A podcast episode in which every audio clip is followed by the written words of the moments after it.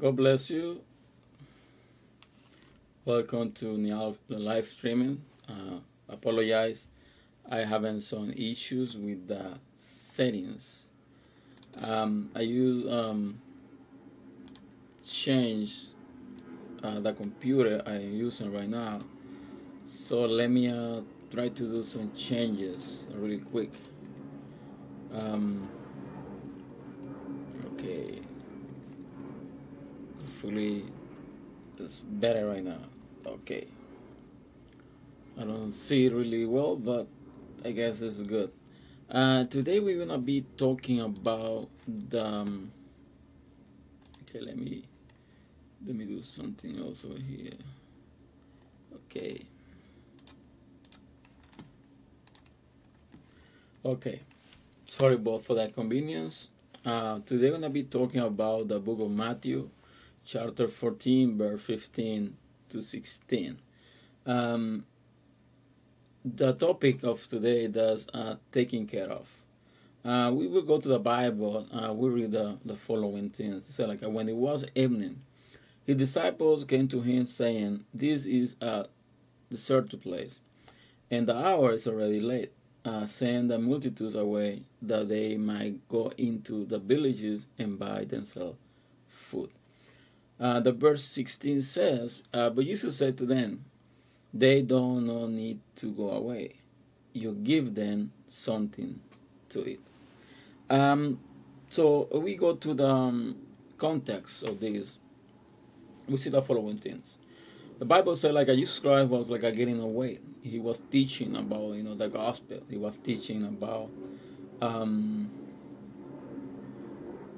about like uh, the good news of salvation. And so things happen uh, in this charter.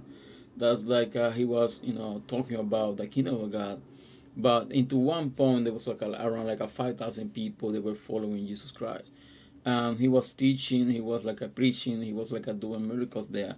But at one point, like it was very late, and the first thing the disciples said, there was like a to Jesus, like a, you know, to send the people away, and they said like uh, they might go into villages and they buy themselves food. That's why like the disciple talked to to to Jesus but Jesus answered the same thing, different thing. He said like, uh, uh, they don't need to go away. You give them something to eat.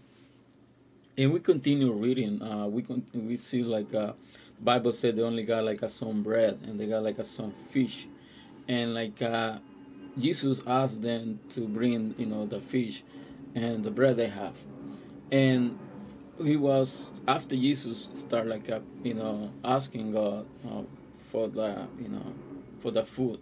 The Bible said like uh, he started, started taking you know put those pieces and was given to the disciples and the disciples were given to the people. And the Bible said at the end like uh, everybody eat of the you know of the fish and the bread.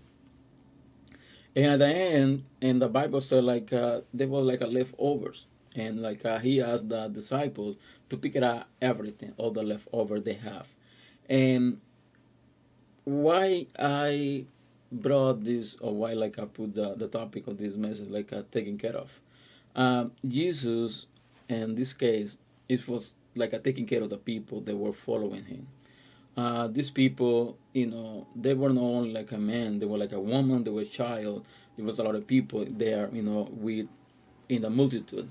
And the Bible saying like around five thousand people, but we need to remember like when the Bible's counting people, mostly what they're counting that's the that's the men's. They don't count women, they don't count like uh, children.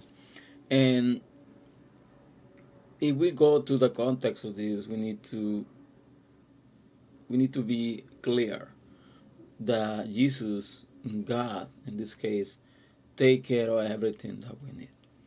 And when we came like uh, his disciple, we start like uh, following Jesus, when we start like uh, looking for him and uh, he's taking care of, of everything that we need. But we need to follow him for the right thing.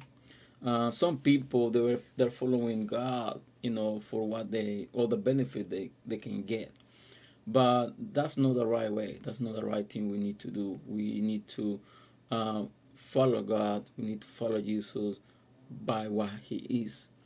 And at the end we need to be uh, clear and we need to be um, firm that he's gonna take care of everything that we need. Because he is the one who gonna be taking care of every every single thing that we need. He will take care of it. But we need to believe everything that we need to do is believe and his power and believe and what he's be able to do you know for all those who believe in him and and we go to the Bible, we see a lot of things. We see like a people that were like a blessed people. They had like a you know, they had the experience to have like a lot of miracles, you know, illness and things like that, like uh, everything, and we still living, you know, under the power of God. We're still living under the power like uh, of that God.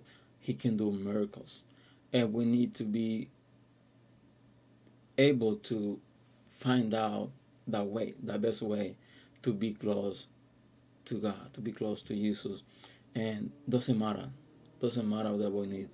He's gonna be able to take care of it because He's the one who calls us to follow Him, and He's the one who gives us a name. You know, He gives us like a support, He gives us like everything that we need, and but we need to believe we need to take care. He will take care of everything that we need, and because he's interested in our world, he's not interested in like uh, in a lot of things like uh, we think he's interested. Interested in like uh, to in us. He's interested in, like uh, we have like a good life. To you know, when we when I talk about a good life, I'm talking about like uh, to know that truth, to live in the truth you know, to have the experience, to have the relationship, you know, to have all those things like He wants us to show us. And we don't need to worry about anything. You know, sometimes we might feel like uh, He doesn't take care of everything we need. Sometimes we're gonna think like uh, you know our needs, what we need, that's too big for Him. Nothing is too little. Nothing is too big. He always take care of what we need. And this is the most message for today. And uh, I don't know. Maybe it's a blessing to you. Maybe you are like having like a bad situation right now. Maybe like having a lot of problems, and you might be ask yourself, "What is God?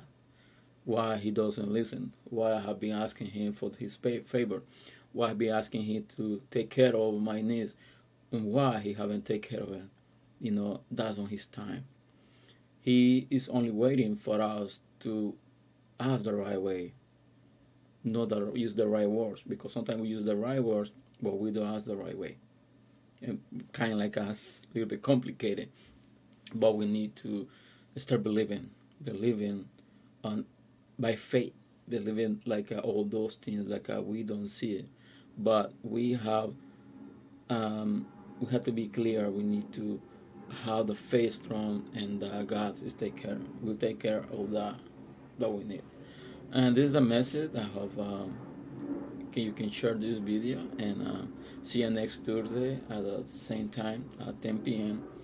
Uh, with a new live streaming. And I apologize for the beginning. I have an issue with the computer. Uh, still like I'm working on some like uh, some things in the computer. So sorry, I'm trying to to bring the Spanish and the English at the same time. But uh, nothing. I, I I hope you can have a, like a wonderful day and I hope like you can um, get of what God has for you.